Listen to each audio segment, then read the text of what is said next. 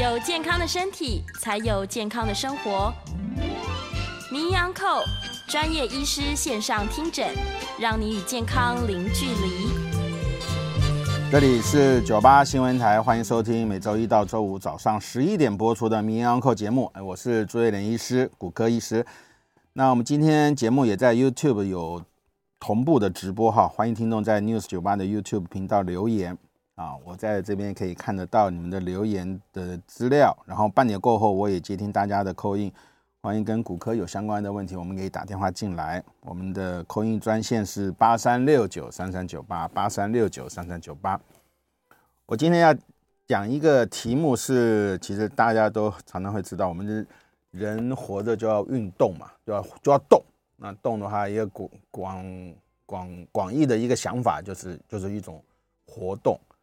那我们日常生活的活动啊，走路啊，上班啊，工作啊，出去玩啊，那当是活动。但是除此之外，我们要让身体的健康状况得到更进一步的强化的话，那当然就是运动哈，运动。那我们骨科当然是跟运动是息息相关了，我们所有骨骨骼肌肉系统都是跟运动扯上一个很大。但我也要讲，就是说这是一个很非常非常专门的运动医学哈，尤其是讲这这种。我们今天要提到所谓的核心肌群呢，这是一个真的是一个非常专业，而且这根本就是一个科学，啊，就是独立于一个就是说我们的创伤医学，它根本就是一个很重要的一个科学，它并不是我们想象中说它就是一般正常运动，它有里面牵涉到太多太多的一些生理啊、营养啊，就是甚至一些机械工程方面的一些问题哈，所以我今天，而且其实我讲这个运动这种东西，我。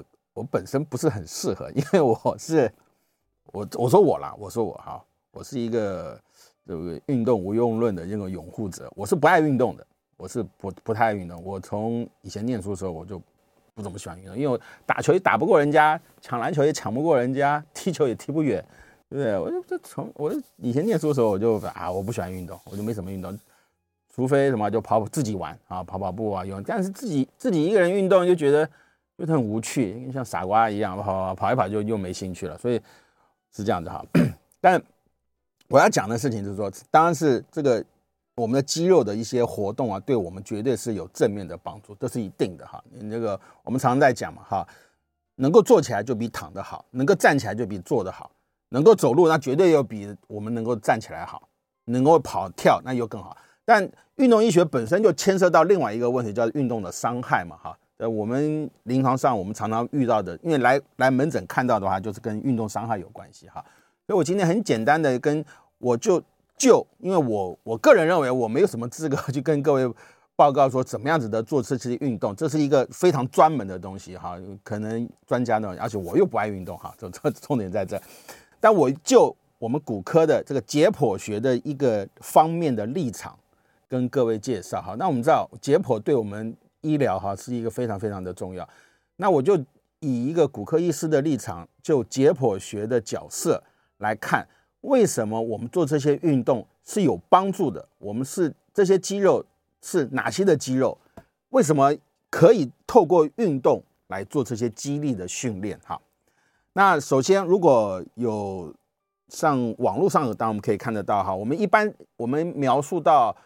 那个核心肌群的时候，哈，因为我们基本上理论来讲，哈，那个 core muscle 核心肌群就是这一群的肌肉是围绕在某一个组织形成一个圈圈嘛，这才叫一个核心嘛，拥护中心嘛，哈。那拥护什么东西呢？就是脊椎，因为脊椎就知道我们常讲下背痛，那一定是 around，就是在我们脊椎周围附近的这些组织在有问题，好。无论是啊，无论是什么，无论是可能可能造成的一个原因哈，就是我们第一个有可能是我们肌肉本身的问题啊，肌肉本身啊，我们有点乱哈，有点乱。OK，好，我们下背疼痛最常见的有四种原因，下背疼痛最常见的四种，第一个就是我们肌肉本身的问题，那肌肉本身问题是我们今天要描述的一个主题，因为其他三个问题，例如可能是椎间盘的问题，可能长骨刺的问题啊，甚至可能是本身的退化造成的。骨质疏松的压迫性骨折，我后面这三个哈，退化骨就是骨折，还有椎间盘，这三个是结构上的变化，结构上变化，但通常是跟机械结构有产生一些影响。所以这些呃，如果严重，当然是要透过手术的方式。但第一个肌肉肌腱啊，我们从来没有听过说啊，肌肌肉拉伤，我们开刀把肌肉拉伤给它矫正，我没有这回事哈。所以，但绝大部分的下背疼痛，有百分之五十以上，在两个礼拜以内都会改善。所以代表什么意思？代表说它基本上它就是你只要得到正确的治疗，诊断是正确的啊，基本上它就是一种短暂性的一个肌肉的损伤，而不是我刚刚讲后面的三样事情哈。那肌肉损伤，我们再仔细分，哎，又分为两类，又分为两类，一个是原发性，就是原本肌肉结构组织产生一变化，例如肌肉断裂、过度使用、肌肉发炎啊。另外一个叫续发性，续发性就是有别的原因导致这层的肌肉受伤，例如什么东西，你被刀子刺到啦，里面有出血啊，甚至有感染呐、啊，好，这些问题。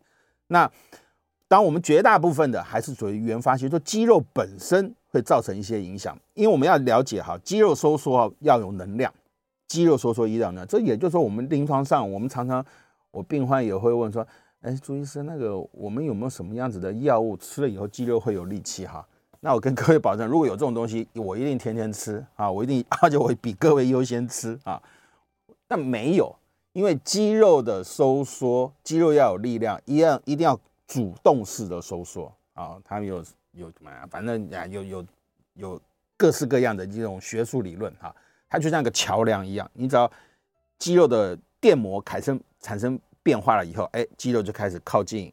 然后放松，靠近放松哈，所以它就必须要有能量的消耗。我们一般而言，我们讲复健哈，那复健当然是很重要哈。可是复健基本上它都是被动的，除非是老师带着这位病患起来活动，叫他肌肉的训练。我们一般的什么热敷、电疗啊，有一些机器啊辅助你活动，这些东西它都是属于被动的。被动的意思是什么？就是病患或者是。那个接受复健治疗者，他这一端呢，他肌肉他是不收缩的，他可以不收缩，热敷他不收缩，放放松松的嘛哈，他用一个机器让他活动，我们叫 CPN 让他活动，他肌肉不收缩，机器带动他收缩，这些基本上它是让你的肌肉产生一些一些变化，让你这个发炎反应、疼痛反应能够获得缓解。但是如果我们就就所谓的肌肉的力量，它是没有任何帮助的，所以肌肉的力量是要主动的收缩，这我们首先要了解。啊，所以我们肌肉要怎样去收缩呢？我们今天提到我们的所谓的核心肌群啊，我们核心肌群，那核心肌群在下背疼痛的这这种病患，基本上就分为三大类，三类。我们用解剖学来看啊，就是一个肚子，很容易理解哈，肚子，一个背部。还有一个是骨盆腔，我们常常会忽略掉骨盆腔的一个一个很重要的一些角色哈。嗯，我们这个图片，如果大家有上网去看的话，事实上我们的核心肌群哈，它是非常非常的多样化，它有有分很多种啊，有分很多种，它有有些是属于稳定型的，所以稳定型很容易理解，就是它这一层的肌肉呢，它是稳定我们这些。里面的这些器官的，例如稳定我们的脊椎的，稳定我们的骨盆腔里面的这些器官的，让这些东西能够有个撑托盘给它托住，不会让它晃来晃去，这当然很重要哈。另外一个就是用活动式的一个那个核心肌群，就是说这些肌肉在做训练的时候，可以强化我们周边组织的肌肉的力量。啊，那我们简单来看哈，那所谓的。稳定型的这些肌肉呢，好，这些肌肉什么最重要的？我们要描述的一个就叫骨盆的一个基底。我们我们知道嘛，我们有横膈膜嘛，横膈膜那个猪肉的那个猪的那个横膈膜很好吃哈，那个哇，横膈膜这很好吃，它全都是肌肉啊，全都是肌肉。那横膈膜它是由什么东西控制的？横膈膜，我们的神经哈有分两类哈，我们用这个图片来看哈。神经基本上分为两类哈，一个是自己可以主动收缩的，有心脏嘛哈，心脏自己可以收缩嘛，我们我们叫做自律神经这一块，就自己可以动的，不透过我们的意志意志来控制的，望梅止渴啊，人人家那个起鸡毛、鸡皮疙瘩呀、肠胃的蠕动啊，你无法控制的，这叫自律神经啊。自律神经在我们人体是一个很重要的一个，等于说是一种协调我们生活上一个很重要的那个一个一个功能的东西。所以我们现在临床上也常常甚至有这种叫自律门诊的这呃自律门呃自自律神经失调的门诊哈，其实就是啊长期的紧张啊、睡眠不好或怎么样，导致你的自律神经的失调。啊，这些都对生活上会造成很大的困扰，啊，基本上，可是基本上它不是属于我们可以控制的，也就是说，你根本训练不了。你能够训练望梅止渴吗？你看到梅子哦，怎么酸酸的会流口水，你没办法控制啊，对不对？好，那另外一群的肌肉就是可以控制的，可以靠我们的意志力。我要去拿东西啊，我要讲话，我要讲什么话，我要喝水，这些东西可以控制的哈，这叫做是。体神经，我们可以控制我们的一些活动。好，那我刚刚要讲的是像横膈膜，因为我们等会讲到骨盆腔的横膈膜，这非常非常的重要哈。我们的呼吸的横膈膜是，我们可以透过呼吸，我们怎么讲横膈膜式的呼吸？因为基本上我们在吸气的时候，因为胸腔会扩大，那胸腔扩大，横膈膜就会下降，这可以控制，由我们来控制的。那我们可以用。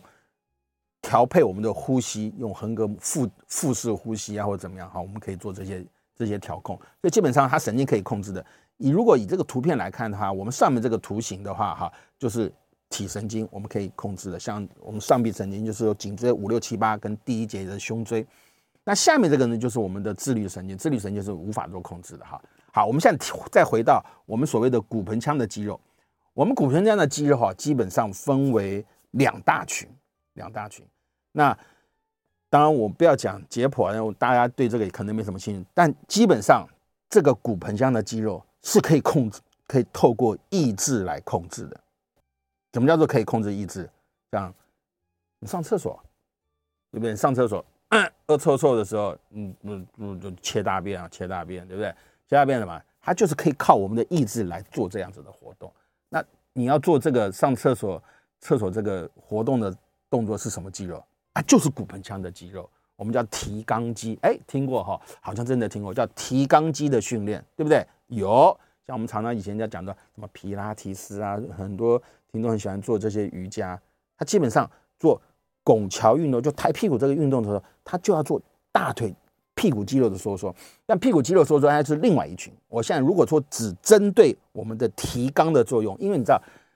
提肛肌在我们的骨盆腔的骨盆啊，它真的是太重要。我们在临床上，各位听众最好你们不要有这样子的一个问题哈。什么问题呢？就是你骨盆腔的这个 pelvic floor 哈，骨盆腔的隔膜呢，造成 a class 就是没有力气，没有力气。我们在临床上都看过，对生活造成非常非常非常严重的一些不方便，甚至有感染啊问题。例如什么膀胱脱垂，膀胱膀胱会掉出来，因为。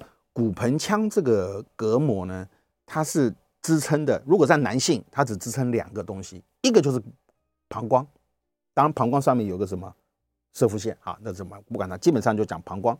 那另外一个就支撑到我们后方的什么东西？后方的直肠，直肠脱垂，对，听过哈？膀胱脱垂都听过。可是我们这一类的病患在男生我们比较少见，男生比较少见，但是在什么？在女性，为什么呢？因为女性前面的膀胱，后面的直肠，中间卡一个东西，卡一个什么？我们阴道，阴道上面有个什么东西？就是我们的子宫。这些东西 是有重量的啊，是有重量的哈。所以经，而且所谓这个我们叫做提肛的这个这层肌群，它是由三三群肌肉所组成。那大家不用管啊，三层肌肉，所以它中间会有一些。中间一定要有孔洞嘛，这些器官才能穿过这个这个底部，就地板嘛，哈，这个地板是撑在上面的结构，上面的家具，哎，对，很很很容易理解。这个地板就是骨盆腔，骨盆腔的底，它上撑着上面的家具。但女性它有三样东西，一个是膀胱，一个是子宫，另外是直肠，但它有一定的重量，所以它中间那个孔洞呢，在女性会比较宽，会比较宽，它包埋性稍微差一些。而且如果又不做训练运动的时候，这些东西就会掉下去。我们在临床上有时候真的都碰过，那是碰过什么？有时候我们要开刀，那我们骨科我们怎么会去检查女性的那个会阴部呢？我们当然不会去检查，也不会去问哎，你有没有什么膀胱多的子宫头？不会嘛哈。我们假如做人工关节，我就碰过好几个做人工关节。我们做人工关节麻醉上好以后，我们翻过来要准备干嘛？要给他放导尿管。就放导尿管，一放的时候一看，找不到，找不到尿道口。为什么找不到？整个子宫都掉下来了啊！整个子宫都掉下来了，子宫脱垂是非常非常严重。所以我要讲的就是说，这些东西你想想看，如果你的地板都没了，你里面的器官怎么能够稳定呢？我们刚刚不讲说有稳定肌群吗？这东西都不稳定了，你肌肉怎么可能会支撑得住呢？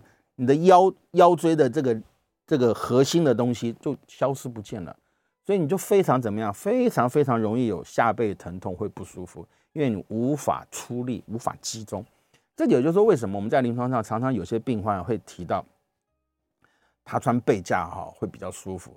可是我们完我们完完全全赞成说，你在急性期的时候，因为你要让他组织休息，你要组织休息，就是说你必须要有个东西支撑着。你在急性期的时候，你怎么可能让病人去做核心肌群？不可能嘛，因为病人会痛嘛，痛更糟嘛。啊所以应该就适时的要让他休息，那休息的话，我们就要做什么？就是背架。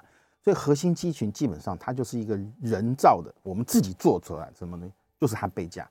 这个背架就支撑着，让我们的脊椎能够直立在那个位置。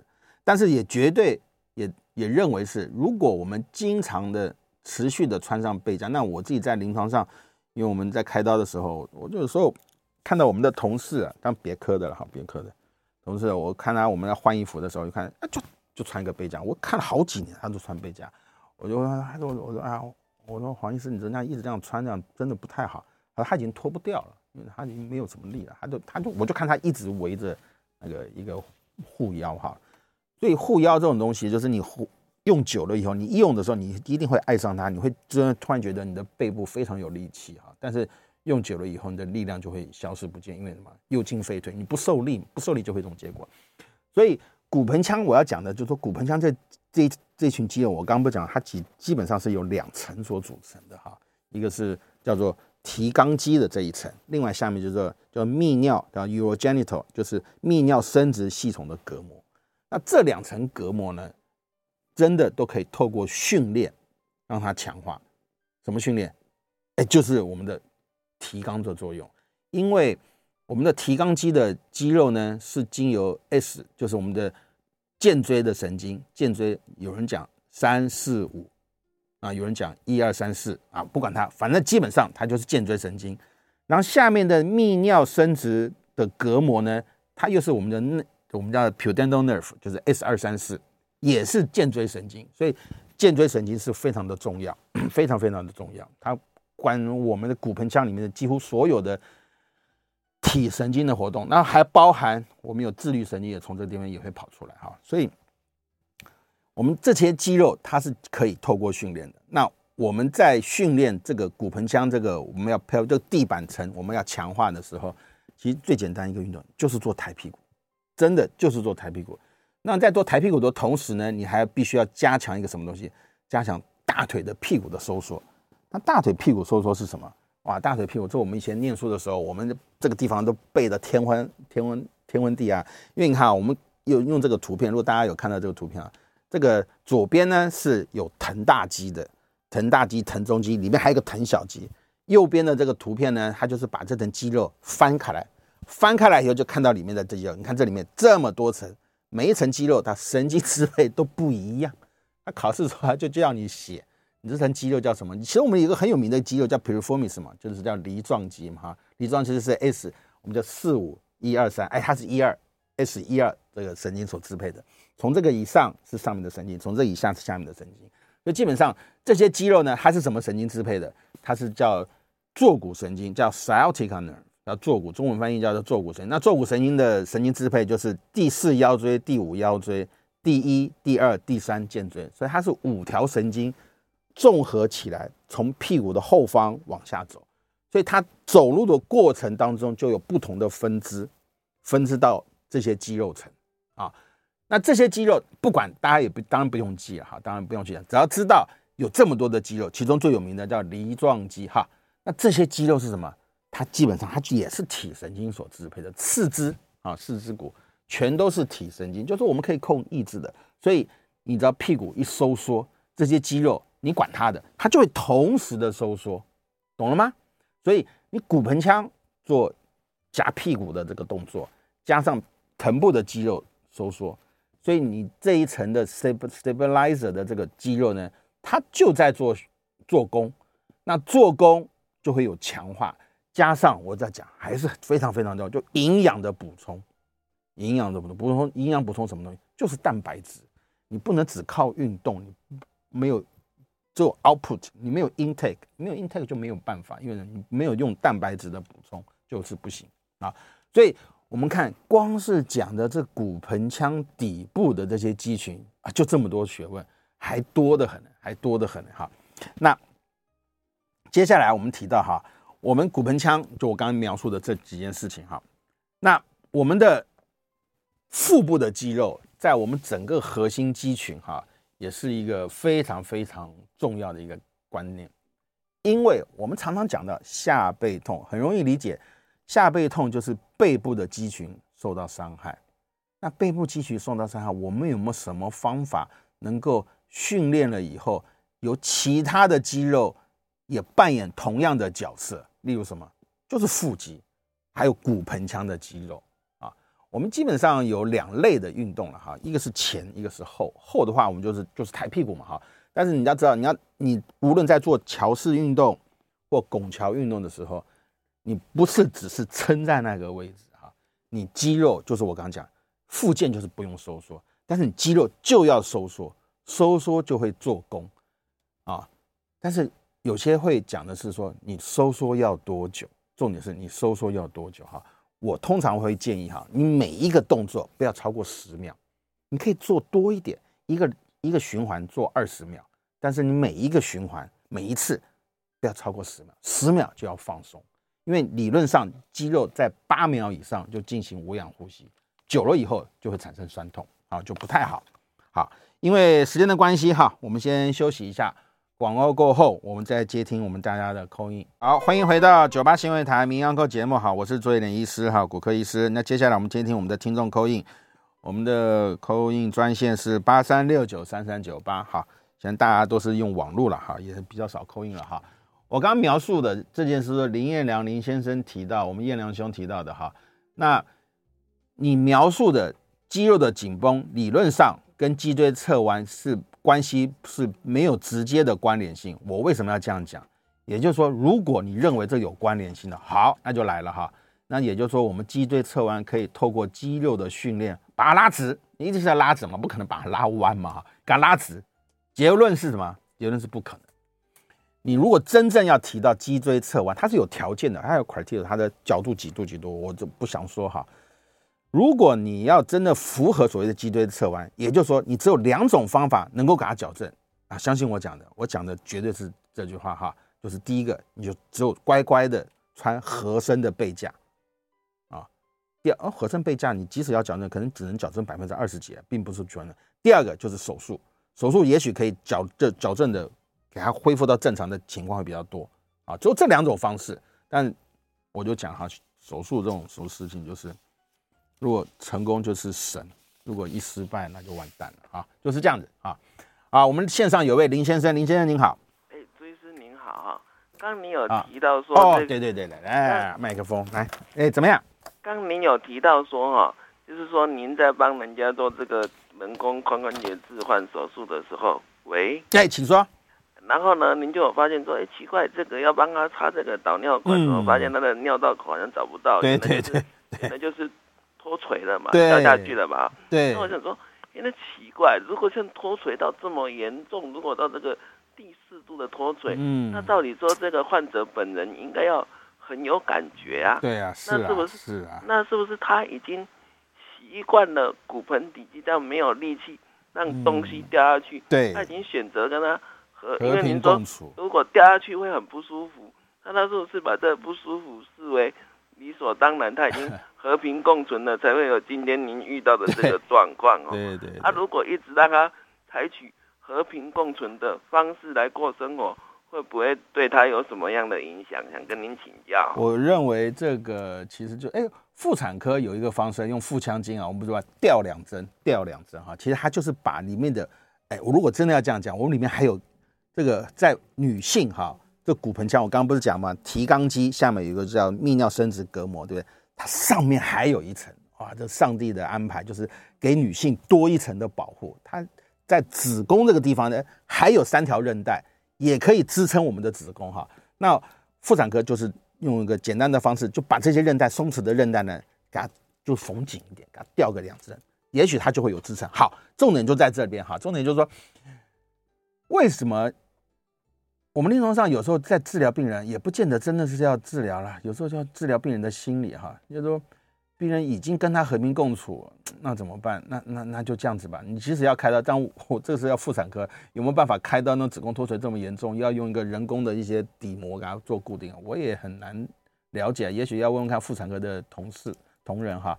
但我个人认为，如果像脱垂那么严重，prolapse 那么严重的话，那可能就是对他的生活或者个人的卫生方面可能会比较大的一些困扰。那我这么认为了哈，我这么认为了哈。我们线上有位朱小姐，朱小姐你好，朱小姐，电话挂掉了哈，好，没关系，OK，呃，我再回到哈，回到我们这位张中心张先生哈，有些保健的 UC two 哈，OK OK，这位鼓励有可能，好好，我要讲的事情是这样哈，大家知道哈，我们的软骨的成分有多少？我们光是讲胶原蛋白，collagen collagen 哈，胶原蛋白就是我所知道的。我念书的时候，我所知道就有十三种，就有十三种胶原蛋白。那我只要研发出一种，把它制成药，我可不可以宣称这个跟那个软骨的成分有没有关联？有吃了会不会有帮助？我告诉各位，绝对有帮助，因为当初的葡萄糖胺就是这样发现的嘛。它统称这些所有东西统称，因为我们的软骨就三三大族群：软骨细胞、水分，还有。除了水分跟软骨细胞以外的物质，真的叫软骨细胞、水分。那第三个是什么？就是除了这两样以外的东西，我们都叫做第三样东西。好，我们像所有的这些东西，包含的 collagen 啊什么什么什么，它都属于第三类，我叫 ECM（extracellular matrix） 这一类的东西。那葡萄糖胺就 glucosamine 这一类的，它就是里面的成分。所以你看到没？这三四十年前，那么意大利的药厂啊，他就把这专利研究做出来了以后。变成一个药物，以前健保还给付嘞，但是现在因为健保没那么多钱，现在变成不给付了哈。以前给付，再说它是有一定的疗效。好，现在讲到 UC2 unsaturated collagen type two 哈，就是非链接、非饱和性、非链接性的那种 collagen type two，这个里面也是软骨的里面一种成分啊。软骨哈，皮肤也有 collagen，骨头也有 collagen，对不对？然后软骨组成呢，各式各样都有。皮肤的 collagen 主要是 type one，那个。骨头关节的软骨主要成分是 Type Two 啊，就看你各式各样，哎，就是 Type Two 跟关节有关系的哈，所以你说都吃，你 OK 啊，它没有冲突，因为都是里面的成分呐、啊，对不对？OK 是这样子哈。有爱朱小姐回应了哈，朱小姐你好，医师你好，我我的那个走路啊，我这两个髋骨我会有点痛，因为我上次有去看那个骨科，他给我照了一个 X 光，他说我的。第四、第五椎有一点滑脱，有点滑脱，最常见，是常见是吧？嗯，最常见。那目目前我在做复健，但是好像这个改善不多呢。嗯、好，就好，要怎么办嘛？哈、哦，是要怎么办？好，您几岁，朱小姐？我八十二。八十二岁，好，好，咦，好，我还有一位王小姐，王小姐你好，医生好，请说。哎，你好。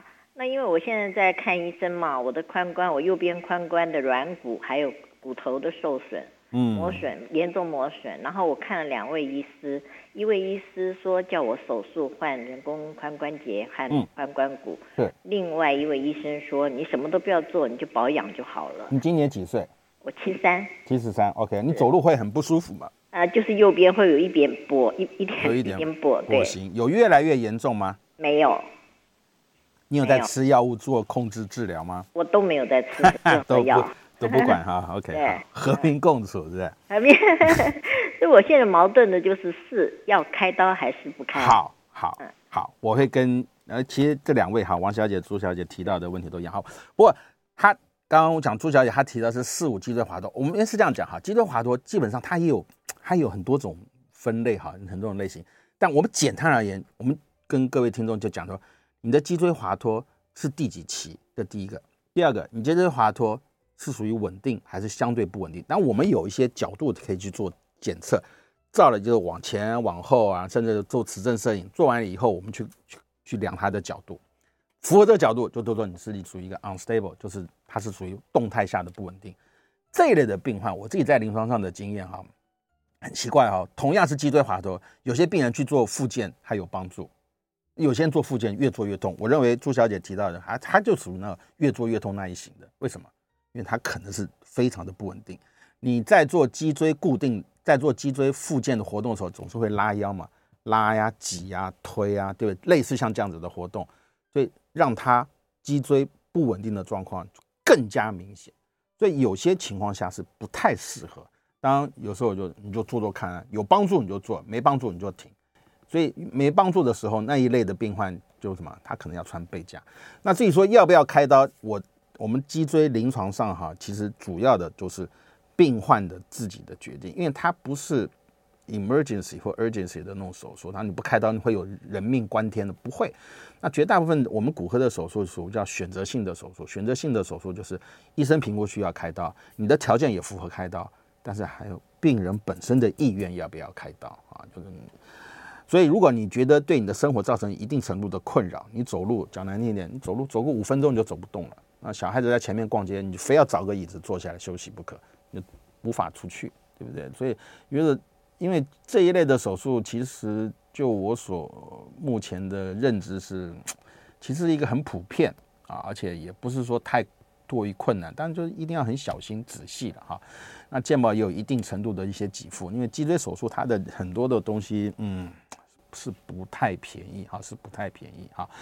那王小姐提到的，这就是就回复到我刚才又提到的这个问题哈。你觉得还好吗？啊，就是这样子啊。那我认为两个医生讲的也都有道理，意思是说，可能有一个第一位的医师他认定你这个关节退化，因为关节退化是这样的，哎，irreversible，它是无法返回的。你你不可能关节退化，我们做很多治疗，你说，哎，那你朱医师你讲不是都讲废话？那刺维骨的是，哎，我们做这些治疗啊，药物的治疗啊，就希望你能维持你目前的状况。就是一百分了，哎，我们现在只有一种问题，它可能会变成一百零一分或一百一十分，就是骨质疏松，所以太神奇了哈。但针对于关节退化还是没办法，我们并不会说吃了这些药物以后，你的关节哎就长出软骨了，没有，基因工程到目前也做不太出来，有做不太出来，一个一个疗程一百万，也不跟你保证啊，也不敢给你保证会长出来啊，所以这种东西就在这。好，所以我们这一类的东西，你如果你觉得有帮助，你没有恶化，那你就听第二个医生讲的嘛，就继续治疗。但是你你什么都没做啊，你只是因为不舒服，而且你的症状，我认为呢，哈，我认为一一旦产生退化，如果你没有得到一些真正治疗的一些方向，我们手术当是一个方向，那我们保守治疗也是一个方向啊，对不对？也是一个方向，但是你总是要做嘛。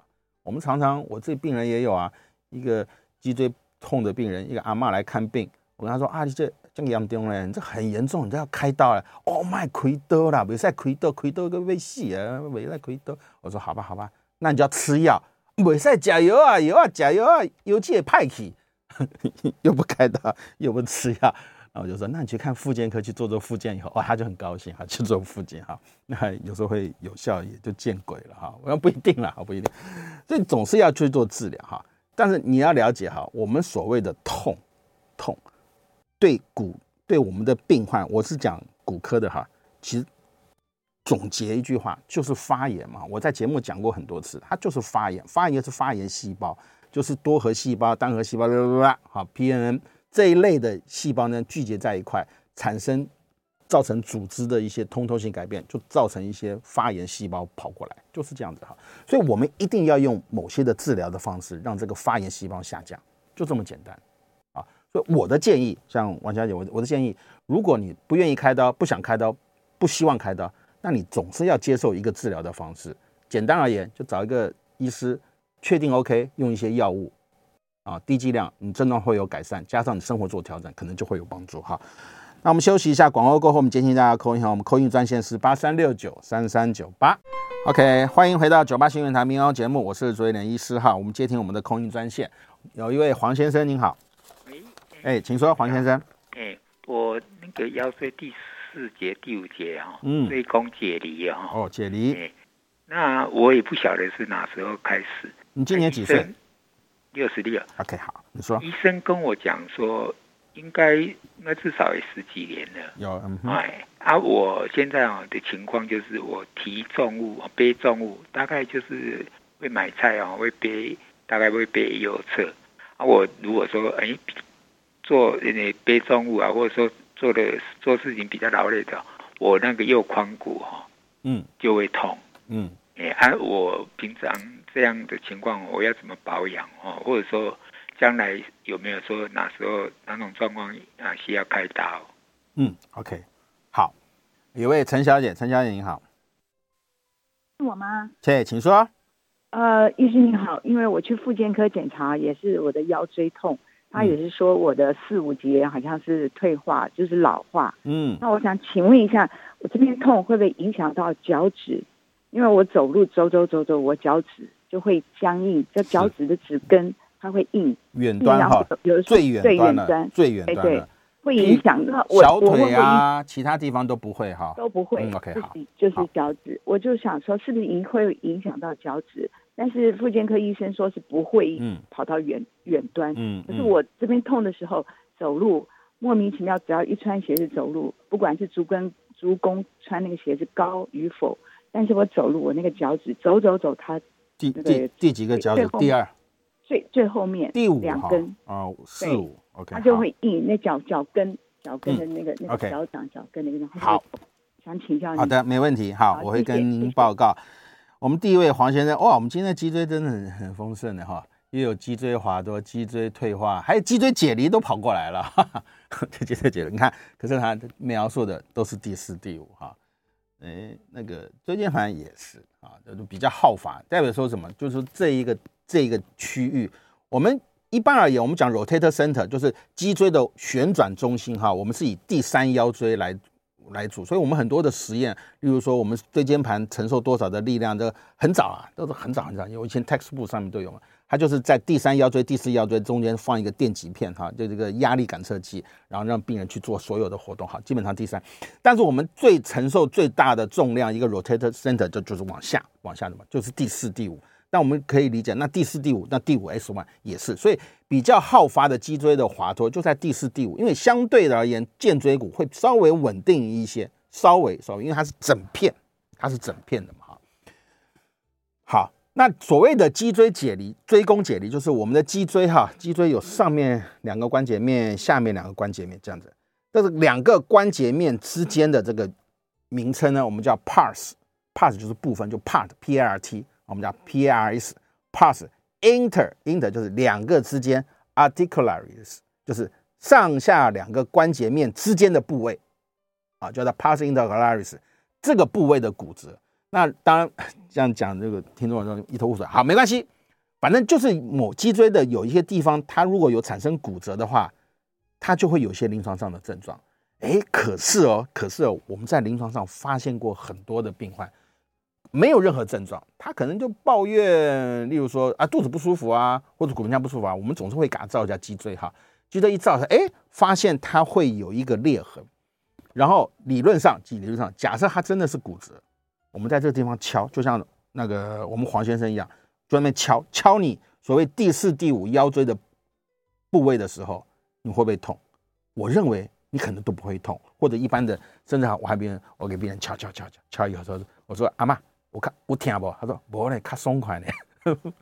他说比较舒服。我说那你要多加五十块钱哦。所以你不会痛，代表说什么？它根本就不是急性的问题，就是不是骨折嘛？为什么？它就已经很久了。那甚至什么？是 congenital 天生的，因为这一个地方的骨头的愈合是上下两个往中间靠拢，然后左右往中间靠拢啊，它是靠。那有些情况就是发育的，它就没有靠拢，它就没有愈合起来啊，也好发在第四、第五腰椎的那个 patellar 所以这一类的脊椎的解离症，我们叫脊椎解离 spondylolysis 哈，脊椎解离症这一类的病患，往往会误以为他的腰酸背痛全都是这个问题，全都是这个问题，所以糊里糊涂的啊跑去开刀。一个年轻人糊里糊涂的跑去开刀，开完刀以后，有时候在我面前骂死，当然不是骂我，因为不是我开的刀啊，骂死。我说开完刀还是痛啊，跟我说开完刀就好了，啊，这我都不管，我都不管哈。所以我们会。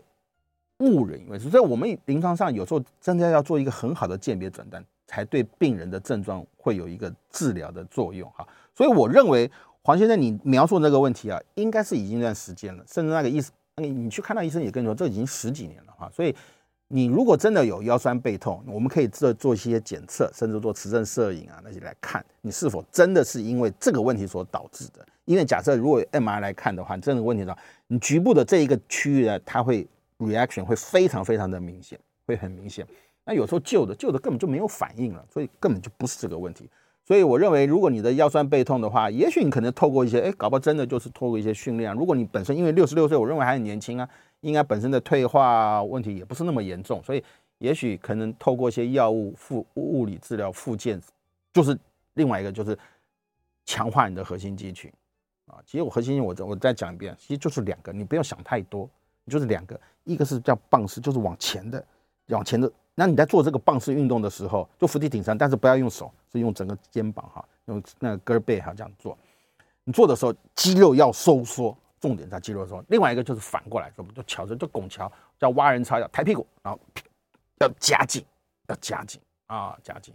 呃，这个运动很重要，这是幸福快乐的肌肉全员哈，真的很重要。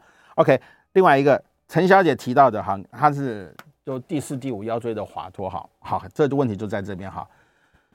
我刚刚提过，我们的坐骨神经，我们 sciatic nerve，sciatic nerve 它的来源就是五条五条的肌肉哦，五条的神经，四五一二三，整个出来，它从屁股的腰后方整个支配，大腿的前面没有，大腿的前面一直到膝盖前面是属于 femur nerve，叫做股骨神经，就是大腿。大腿啊，大腿就股骨神经，股骨神经是 L L 二三四，它是比较高位的，而且它是往前跑的，所以不会啊，跟这个没有关系，它只到膝盖就结束了。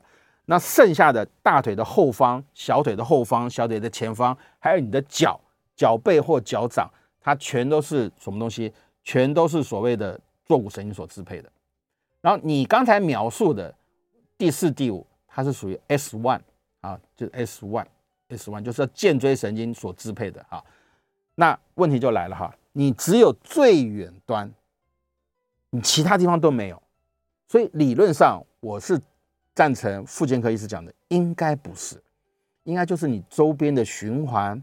你说你每次穿鞋子就不舒服，呃，你就换一双 好一点的鞋子，就宽松一点的鞋子，宽松的鞋子啊，就是很难看啊，那楦头鞋难看死了，我也不穿，穿了好老。对不对？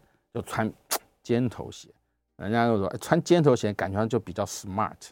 我发觉好像也是，我穿尖头鞋就觉得他自己很聪明很多，穿那断头鞋就觉得土土的哈，可是它比较舒服嘛，比较舒服嘛，哈，就就这样。所以多泡泡脚，我认为跟神经的关系不太大啊，因为如果假设是 S1 有受伤的话，它应该不不会仅限于远端，应该你脚掌。脚、小腿后方那些都会有不舒服，甚至如果严重，就是造成所谓的跛行。我们跛行有分两类，一个是神经的 neurological claudication 嘛，还有一个是血管的 claudication。当然我们这可以做，呃，不管它了啊，反正就不管。反正我认为应该不会，就太远端了，而且只有单一的地方发生哈，所以有可能就是我们的循环的条件不好。那循环条件不好什么？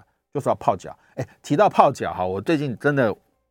这是病人告诉我，我觉得蛮好的，这也是很久以前的事情了哈。跟我说，所以我们以前常常讲说，你要泡脚，泡脚以后你要做一些拉筋的活动，就是常拉筋活动。那我很久以前有个病人，我说，我说你要做前弓后箭啊，说啊现在很麻烦，在办公室我要站起来，他妈前弓后箭，呃，老板就看就很怪，他就买一个网球，还有去查，哎，还真的有这个方法，很好啊，就网球放在脚底下，你就一边办公，脚那边一边撸脚，左脚撸完换右脚撸，撸右脚撸完换左脚撸啊，就是做一些拉扯的运动。我认为就是可能气候也会有影响嘛，对不对？